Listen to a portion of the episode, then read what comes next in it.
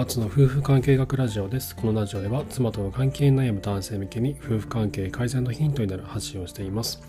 えー、いかがお過ごしでしょうか？お元気ですか？最近はですね、僕、ここに3日、4日ぐらいのこう体調がね、すごくいいんですよ。なんかね、元気がこう出ているような感じがしててこれなんだろうなと思ったんですよね。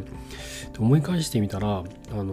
Oculus Quest 2っていう VR のヘッドデバイスでよく運動してるんですけどあの FitXR っていうゲームが最近ね大幅なアップデートをしてあのすごい使いやすくなったんですよね。で以前は5分とか6分とかのエクササイズあのボクササイズが多いんですよね。ボクシングのボクササイズが多くて音楽に合わせてこうパンチしていくんですけどそれが15分以上のあのなんだろうそのタイトルというかあのエクササイズが増えててでそれぐらいね時間をやると結構ねこう気持ちがすっきりするんですよね。運動あ運動したなっていう気になって多分その効果があって多分テストステロンがこう出てきてて元気になってきてるのかなと思っててちょっとしばらくそのフィット XR を続けていこうかなって思ってます。はい。で今日はですねちょっとお話したいことはえー、夫婦で散歩をする時にあの皆さんあの手をつないで歩いたりしますか？妻と一緒に散歩する時に。これ僕の両親がですねずいいつも必ず手をつないで歩いていたんですよ。で今日はそのことからちょっと思うことについて話をしたいなと思います。第72話夫婦の幸せを子供に継承させる方法とは？ということでお話をしたいなと思います。ちょっとね、題名があんまりいいのか思いつかなかったんですけど、あのね、僕の両親ってもうさっきも言ったようにね、いつも手をつないで歩くんですよね。僕がもう物心ついた頃から、多分僕は7、8歳ぐらいとかもう覚えてる時からですね、2人はいつも手をつないで歩いていて、この近所の散歩をする時とかもそうだし、一番覚えてるのは、あの車で30分ぐらい行ったとこにあるすっごい大きい公園があるんですよ。もうね、これ育ったとこ結構田舎なんでね、えっとね、ま、何もかもでかいんですけど、その公園もひたすらでかくて、その大きな公園の中、木がね、森みたいに生えてるんですよね。で、その中を2人が木漏れ日の下をこう歩いていく様子、2人が手をつないでゆっくりと歩いていく様子、その後ろ姿を僕はよく覚えてるんですよ。で、この2人の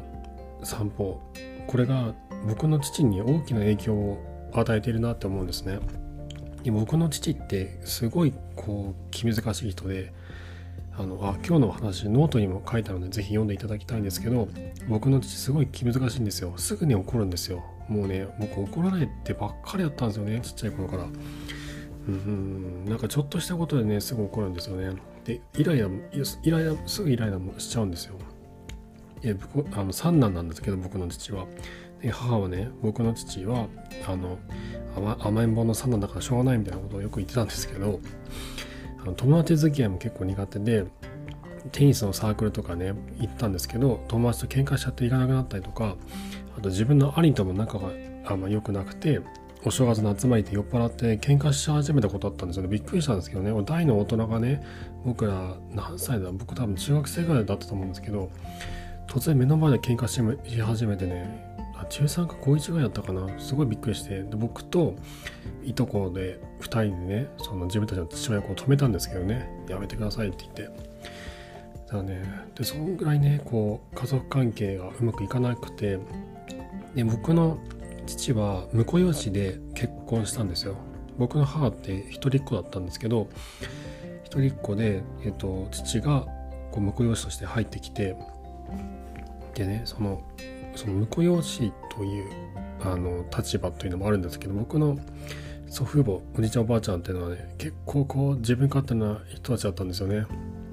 なのでこの僕の父に対してもすごい扱いが悪くてあのなんかいつもね悪口ばっかり言ってるんですよ僕の父の。だから父はねすごい家の中で居場所がなくて辛い思いをいつもしててでご飯を食べる時とかもあの全然喋んないんですよね。僕の家実家ってねご飯食べる時に会話がないんですよ全然。僕の祖父母だけがずっとしゃ僕の祖母だけがねずっと喋ってるんですよね。好き勝手に。でねその父はその祖母のことが嫌いなのでなんか言なんか言っててもこの「うん」とか言ってねこう不機嫌になるんですよ。でもたまに告っちゃうんですよね。何も言えない言えないですからね。言い返したりもできないしあの間違ってるとかも言えないのでストレスだけは溜まっていくでいつも夜中になるとこの寝言で誰か怒ってるんですよね。それがあの子供の時怖かったんですけどそんな父が妻と一緒にあ妻じゃないやその僕の母と一緒に夫婦2人で散歩をする時その時だけはすごい僕の父って嬉しそうなんですよ。幸せそうなんですよ。背中をこう丸めてね2人で手をつないでゆっくり歩いていくんですけど母の話にこううんうんうんってうなずいてあのなんかね2人が一緒にその歩いてる様子を後ろから見ると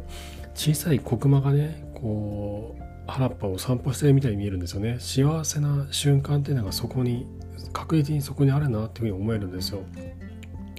でその時だけは兄弟とはうまくいかないし友達とはうまくいかないしあの結婚したその向こう市に入って家庭でもうまく医療医療心とうまくいってない父はその母と散歩をする手をつないで散歩をするその時だけ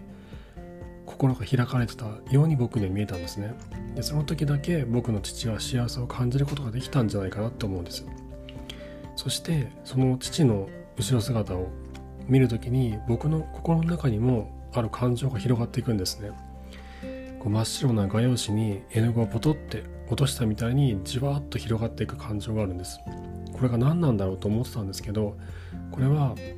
父が幸せを感じてくれていることが嬉しいっていう僕の気持ちだったんですよね。父が幸せであることが嬉しい。僕がそれをそれ僕がそのそれをそのことにそのことによって幸せを感じられてたんです。幸せのお裾分けをもらってたんだなって思うんですね。でこれって今も僕3人の息子たちがいるんですけども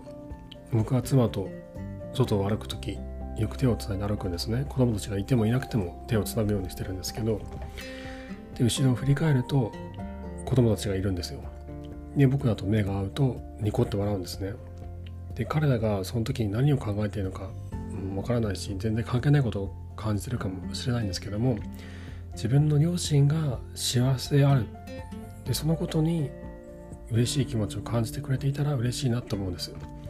その優しい気持ちがその幸せであるというその幸せな感情が世代を超えてどんどんと受け継がれていったらいいなって今日は思ってました。はい。ということで今日はちょっと思い出話っぽい話になってしまったんですけども自分たち夫婦の幸せも手をつないで一緒に歩くというただそれだけの行為なんですけれどもその行為は僕にとってはすごく特別な行為なんですよね。僕の両親僕の父が心から自分の心がもう何もかもから解放されて素直になれる瞬間だったんですね。医療心から遠く離れて自分の妻と2人きりで散歩する時間。まあ僕ら子供はね後ろにいましたけどもその時だけ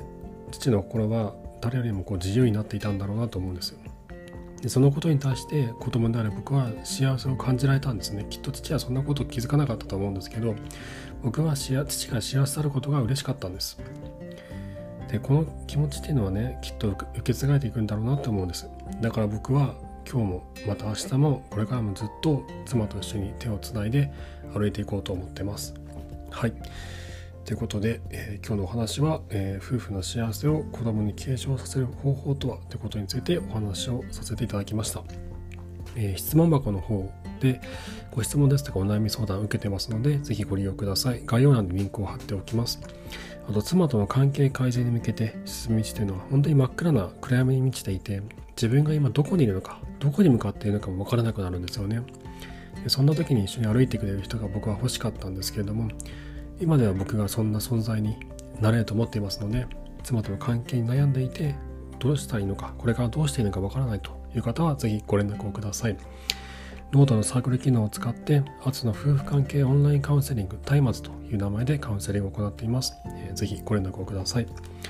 はい、えー、今回も最後までありがとうございました。それではまた。